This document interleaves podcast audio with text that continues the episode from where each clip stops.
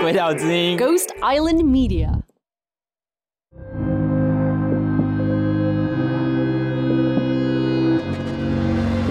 这是在台湾历史上很特别的，就是因为社会事件而变成了外交事件。嗯，嗯，你记得吗？叫什么？陈进兴。有些频道还一边报道这个现场转播，另外一边还介绍南非的风土人情，这样子顺便介绍一下，有吗？我真的完全不记得。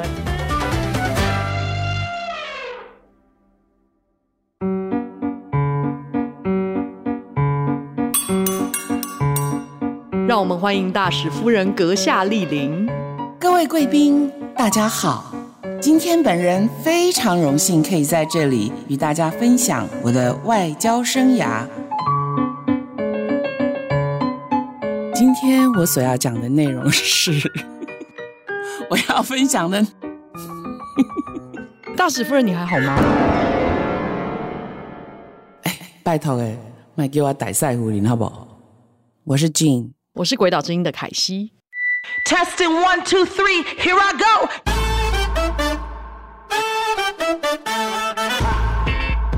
最近看到一个蛮有趣的新闻，它的标题我先讲标题。好，它的标题是“打人耳光打上瘾了”，比利时驻韩大使夫人又掌果韩清洁员便当遭飞踢一公尺。哇，这个标题实在是……他讲“又”是什么意思？他又老实说，我之前不知道这件事情。对对，所以我就去查了一下这则新闻。所以他其实在今年五月的时候，他是国外的大使的夫人。对，他是一个一个一名中国籍的大使夫人。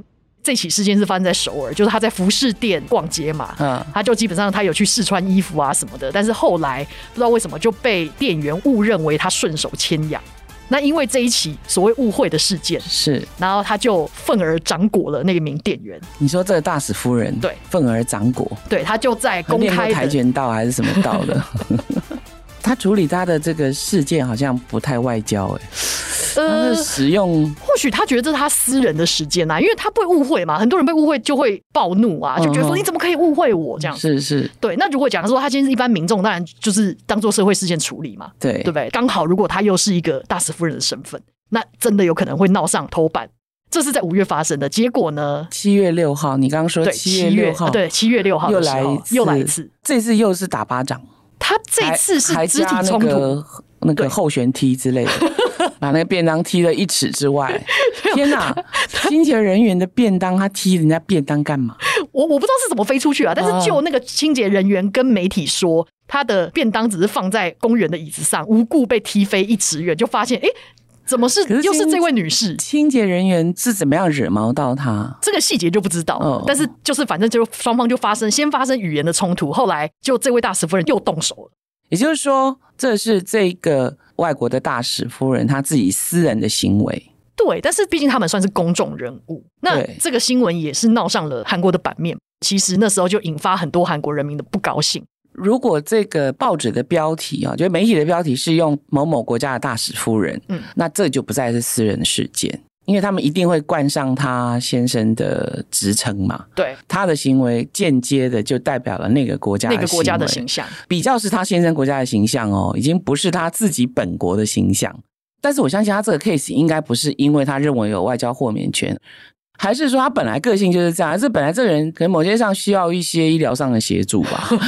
他他可能也没有想到自己的身份的问题吧？对，那当然这件事情是算是有点八卦级的小事情。可是我比较好奇的是，嗯、他们的这个大使馆有回应这件事情。就就媒体报道指出，他后来比利时的政府有决定。他当时已经赴任三年了，其实他们就无法继续履行职务，所以在夏天的时候解除他的职务，所以他们两个会回国。可能这个原因造成了一些双方国家的困扰吧。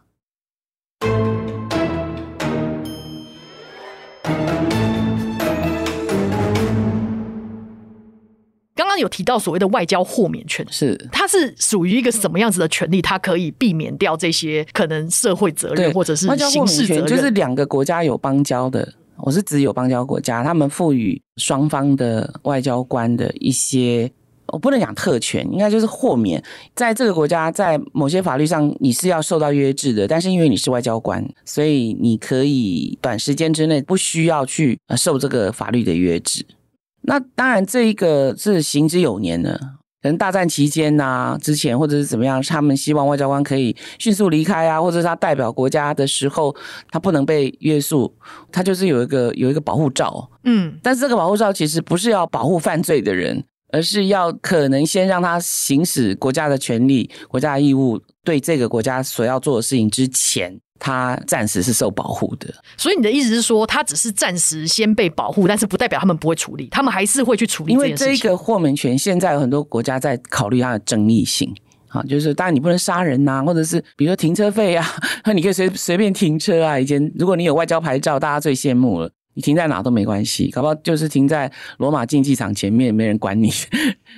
其实你在台湾的街上，你有时候会看到外交的车牌，它长什么样子？它就写一个外字啊，哦，或者使使节的使，外跟使有什么差别？应该现在是应该是一样的，嗯、对，它可能有等级。那所以外交牌照是很重要的，那那个那个也是豁免权的一部分。然后还有就是海关进口这些东西，就是都是跟这些外交的优惠是有关系，嗯哼，这都是双方互惠的。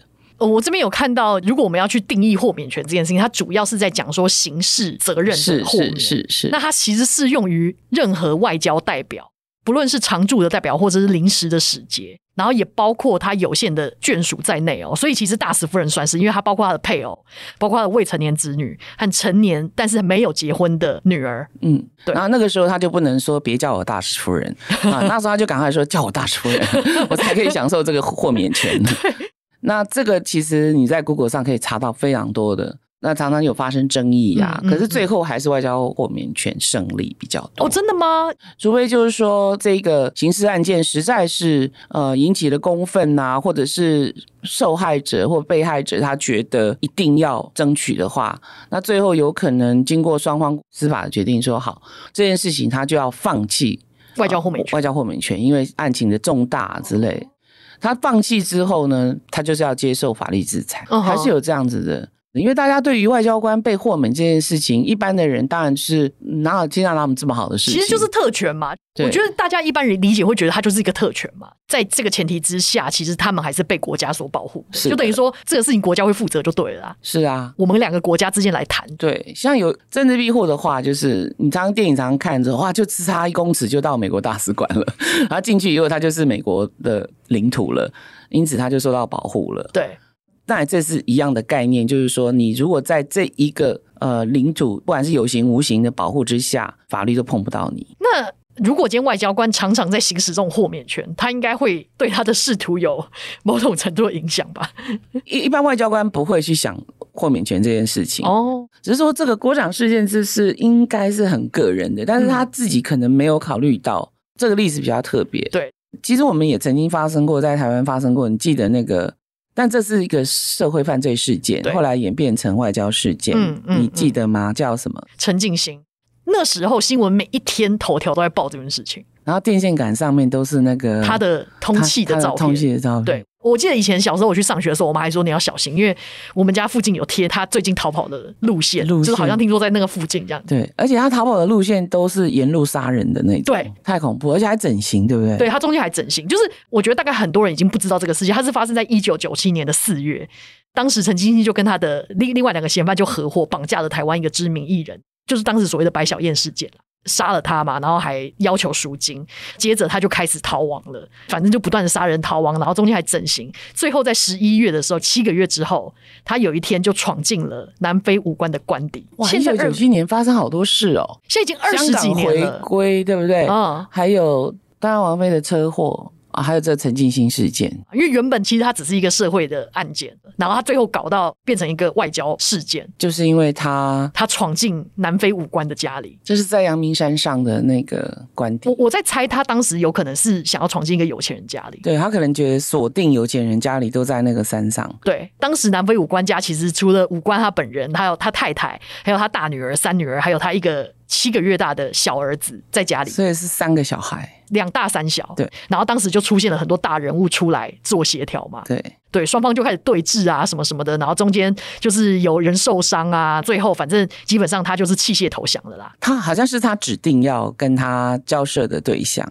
我记得那时候本来是社会新闻，可是因为他一闯入了南非的武官，哈，什么叫武官？武官其实只有大使馆里面，就是跟军事国防有关的外交官叫武官。OK，武力的武，嗯，对，所以他特别称为武官吗？对，这是在外交名词里面正式的名称。但是他是外交官，他不是大使。如果他到了大使馆，那他就是外交官的一部分。嗯哼，对，但是他是负责国防军事的这种，所以他叫武官。嗯，可是其他的外交官我们。不会叫他文官 啊，对，很特别，就只有这个军事叫武官。对，那武官他其实不是大使，所以你不能说他是大使官邸。一个大使馆他自己有大使馆的办公室，然后他们的职员呢可能有十个，他们大使会住在大使官邸，一般大使官邸是固定的，其他的馆员。他们可以自己去租房子，嗯，当然，在台湾的驻外使节，他们很喜欢选择阳明山作为他们的官邸哈，因为房子比较大啦，就是那个区域大家都互相介绍，大家都住在那附近，嗯，那所以南非当时因为跟我们还有邦交，即使他当时没有邦交的话，但也是外交事件，因为他就变成有涉外了，对，那你就要跟南非共和国的政府要有交代。嗯，因为他们现在派到这里的人受到了生命威胁，嗯，所以我记得那时候外交部是立即要参与了。当时已经不是只有警政署、内政部或者是媒体，突然外交部也变成了解救危机的一个单位了。嗯，这是在台湾历史上很特别的，就是因为社会事件而变成了外交事件。所以每一天，我记得那时候外交部的发言人都必须要在下午开记者会。就跟现在疫情的概念是一样的，每天下午两点大家准时开记者会，我记得好像四点，四点，对，因为就是必须要 update 现在的情况是怎么样，嗯、那都好像是坚持了两三天吧，还是四五天，我忘记了，可能。所以当时你们是在台湾还是在国？当时我们在台湾，所以我知道那时候有呃李宾斯的啦，还有新闻司的这些。都是要去到现场，所以你非常印象很深刻，就当时大家就是兵荒马乱的在处理这件事情，对，蛮紧张的，因为那个时候五官已经受伤了嘛，还有他女儿受伤，最紧张是因为他里面有个小 baby，还有他太太在里头。那个那时候陈庆新好像下定了决心，不晓得要做什么，所以你真的不晓得要怎么跟他开始交涉。那就是你看过很多人质电影有没有？其实你不知道人质那时候的心态是什么。他有可能跟你同归于尽嘛？对对？你很怕他说激怒他啊，嗯、或者是妥协了，可是条件谈不拢等等的。你知道这做人质的交涉是一种艺术嘛？所以当时的呃参与的那几位有功人士，现在当然也都是政坛上的当红炸子鸡嘛。嗯其实他们的红起来跟那个事件好像都有点点关系，因为那时候真的是全台湾的人每一个人都盯着电视在看。对，有些频道还一边报道这个现场转播，另外一边还介绍南非的风土人情，这样子顺便介绍一下。有吗？我真的完全不记得。但是很可惜的，应该是第二年我们就跟南非断交了。哦，对，那当然跟这件事情可能也没有直接的关系，但是也没有没有加分就是了啦。那对外交部来说。如果那时候没有处理好，当然也很担心怎么跟这个这些国家交代。我想要问一下，就是像辱人勒索，就是这种社社会事件升级成外交事件的时候，外交部首要的原则会是什么？这时候外交部的责任是变成了对方这个国家的最重要的讯息传达人。假设这件事情如果有什么样的后果，那要怎么处理？只是那个时候事情发生的很快嘛，对，所以想象的空间变得很少。嗯，就是什么事情是立即要等陈静心做任何的指示。我记得他那个时候是他是在掌控中的人，他想要跟谁谈，想要让谁进来，嗯，甚至于我们那时候担心说他是要想让谁活口，嗯嗯，所以就是非常非常担心啊。这算是当时外交部碰到一个最大的案件吗？我的印象中是在我们的国土上面是这样的事件是应该是第一次，所以是总动员。哎，那我想问，当时有印象就是南非那边是怎么样去回应这个事件吗？我相信外交部是很会写电报的。他们应该 在巨细靡遗当中还不忘，就是觉得大家都辛苦了。但是你个人认为，基本上隔年的断交其实跟这个事件没有什么太大的关系。那应该是酝酿有一阵子了，对，因为他们那个时候已经在开始在酝酿要跟中共建交了。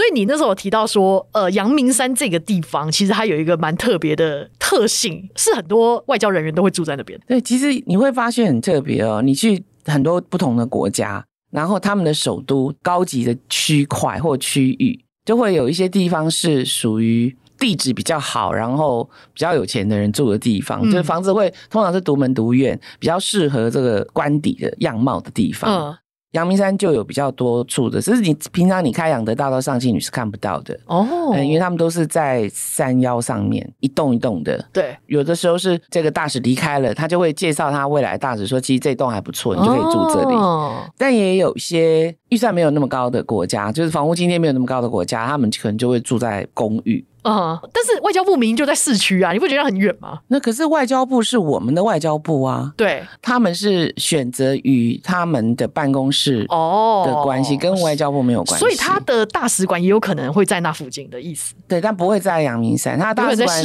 有可能在士林，或者是有可能在世贸，蛮多的，世贸大楼里面蛮多的。但他们都有司机啊，住多远都没关系。也对吼，嗯，所以阳明山算是一个，所以你是一个用没有司机的想法来想他的家，他是很远，糟糕，要坐公车二六零，因为我以前也常常去阳明山。阳明山，我我不知道，因为我我没有住过，算是一个风水不错的地方嘛，因为听说不是蛮多有钱人喜欢住在那，那有阳光的这一边是蛮不错的。没有阳光那边，我就不知道发生什么事情。有阳光那边是靠近养乐大道吗？那是面向右边，你上养乐大道的右边。这就好像人家说，你知道月球是永远一面是向着我们，你都不知道月球的后面是什么。阳明山就长这样子。哦，OK，OK，OK，就是暗的那面就尽量不要接近。我没说，哦我没说。所以你的意思说，像阳明山这种暗的那边是外星人呢？外星人，外星人去的地方，外星人的基地。所以，所以你的意思说，像阳明山这种地方，它基本上就是很像那种什么唐宁街十号的概念。对，这个地址很重要。我们所谓地址，就是代表一个社会地位啊什么。对，台湾的外交官或者是大使，如果在外面租官邸的时候，或者是要找官邸，通常会考虑到这个啊第几区啊，哪一座山啊，是向阳还是背阳啊，尽量往那边去找啊。因为很奇怪，你在社交场合里面，如果你谈到说你住哪里，然后你就说。我现在不能够说任何台湾的一个城市，说这样子就会被就会被 不是热门地方啊，比较冷门，不是热门，不但冷门，就是完全是冷到没门了。对，所以那个你说几项又几弄几号，你就讲出这个地址之后，然后对方的国家或外交官或者是社会贤达就会说啊。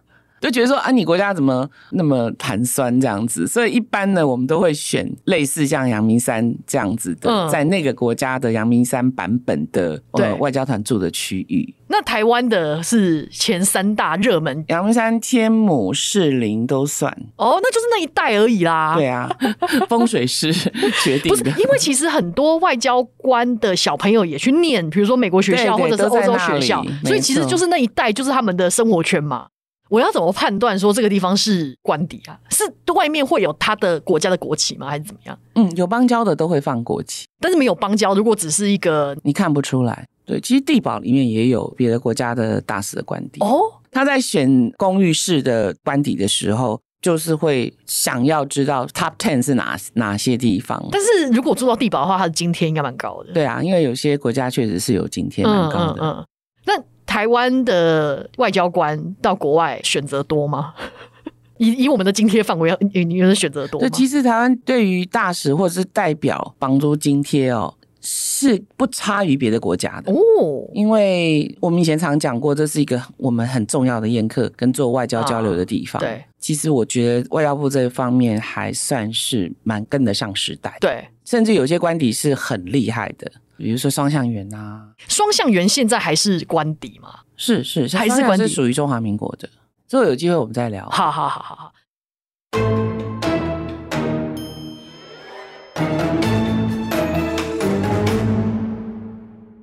那你有没有印象中还有是出动到真的很大咖，甚至到总统级的？我记得有一个案件，好像是出动到美国总统出面的。这个、美国总统 对。这个案件有点特别，嗯，可能也是个怕痛的美国总统。为什么讲怕痛呢？因为这件事情是跟鞭刑有关系，所以是在新加坡发生的吗？啊，我自己的个人国家都有鞭刑哦，我不知道，我最熟的就是对啊，就是这个美国美国年轻人小孩，他就是涂鸦人家汽车之类的，嗯，他是故意对当地民众的车子涂鸦跟砸玻璃，还涉嫌偷窃啦。哦，对，所以，被新加坡的法庭判罚金，然后监禁四个月，然后鞭刑六下。对，你知道鞭刑是用什么东西鞭的吗？什么？它就是一种非常非常厉害的藤条。那个是一打下去是是会皮绽肉开的，哎，因为他好像年纪还不是很大，十几岁吧？嗯、对，十八岁，十八岁，哦，已经十八岁。可是案件发生的时候是十八岁吗？他是说十八岁，跟家人到新加坡，十八岁还蛮，可是但是因为他是美国公民嘛，对对啊，所以他就希望不要被打。因为在美国，就是体罚小孩打屁股这件事情，他们认为是很荒谬，非常严重。因为我知道鞭刑，他如果打几下就真的受不了了，而且要好像好几个月才能恢复，嗯、所以就透过了层层的政治的说客啊，大家都去求情啊，所以后来好像连那时候的总统也。真的自己出来求情哦，对，他出来求情，他就是从那边向对方政府说，你也在卖改帕卡曾猫，但是因为他是在当地犯的罪行，所以他是接受当地的惩罚嘛。对，所以这种也是社会事件嘛，演变成到外交事件的也是，而且很大哎、欸。也许是他的父母啊，或者是美国的舆论啊，在讲说这样子的处罚是不人性的、不人道。最后，最后我记得好像从六下变成两下，四下，四下，减少两下，可以早一点起来走路。本来应该是 三个月不能走路，现在变成 一个半月。他说，美国总统出来协调以后，希望减轻他的罪行。所以新加坡当时的总统就尊重他的请求，由六下改成四下，其余不变。那那这个四下打下去，这小孩是变好了吗？我不真的不知道，没有后续的追踪哎、欸。哦，所以就是他确实是有受这四下的变形，对，他的确有。可是最近好像还有一个新闻，是一个印尼的女生被打了两百多下，两百多下。这个新闻是真的还是假的？对，就是说因为他不忠还是什么的。但是我知道新加坡的鞭刑其实其实是还有他的人性在耶，比如说他不打女生，不打女人，嘿，对，然后不能打老人，然后五十岁以上你也不能打，不打，不打，然后不能打男性变成女性的，因为他就是女性了嘛，对，基本上对。可是他特别特别把这条列出来，我觉得这个蛮有趣的。对，我记得好像有三四种人，可是他不打女人这件事情，我就给他拍手拍到不行了。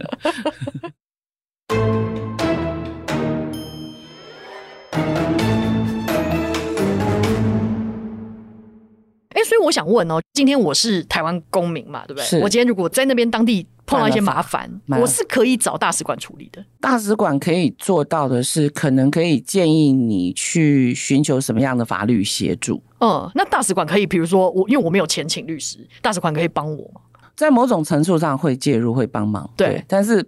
要看情况，嗯，我觉得不是全部。如果你真的是犯法了，比如说你是毒品啊，嗯，走私啦，或者是你这个杀人案件啊什么的，那可以去探视你。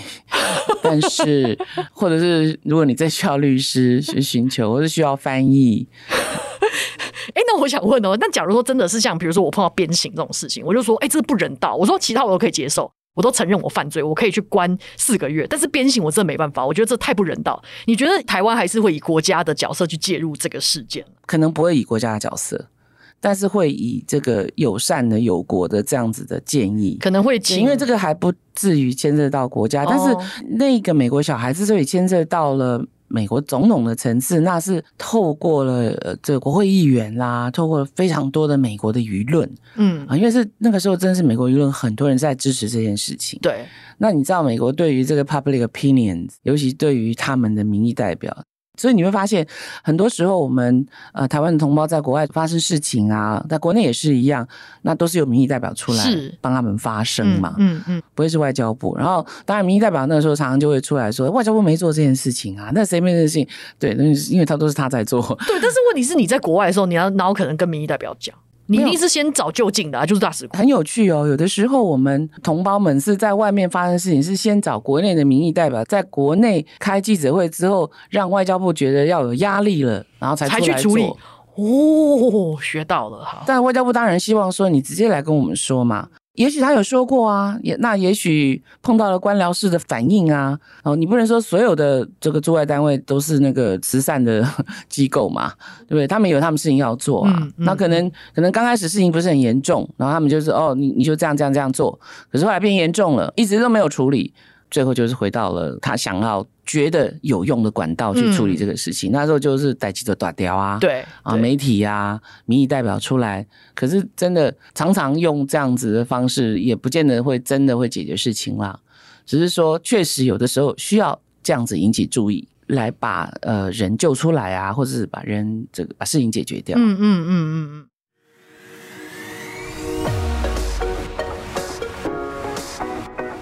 好，所以我们基本上今天得到了一个结论，就是任何事件，只要一个不小心，它有可能会升级成外销事件。对。然后你今天在什么样的位置，你就必须要谨言慎行嘛。对对，不要忽略了舆论的，因为升级是好事也是坏事。对，有有时候是好事也是坏事。但那当然，我觉得处理的好是无伤大雅。是啊，这样子的情况其实全世界都有。对，好，那我们今天就差不多聊到这边。我们今天还是要给大家江湖走跳锦囊。这个有锦囊吗？对，我们每次都有锦囊，还是你想要 skip 掉这一段？不行，因为锦囊里面就是钱。好好好，那我们今天的江湖走跳锦囊是江湖在走，冒犯了外交，吃不完兜着走。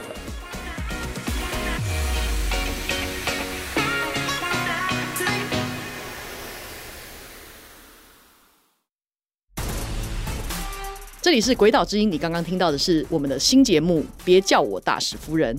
喜欢我们的节目吗？记得要在你的 Podcast App 上按追踪，下一集就会直接送上门喽。如果你用的是 Apple Podcast，请给我们五星评分加留言，请大家跟朋友多多推荐这个节目哦。如果你对本节目有任何想问的问题，欢迎到我们鬼岛的脸书、IG 或是推特留言给我们，我就来帮你问好问满。本节目由鬼岛之音制作，鬼岛之音是一个声音内容创作公司。我们还有其他五个中英文节目，欢迎上我们的官网或粉专看更多的资讯。本节目使用由全台最大影视音讯器材代理商正成集团赞助，Caster Pro 录音。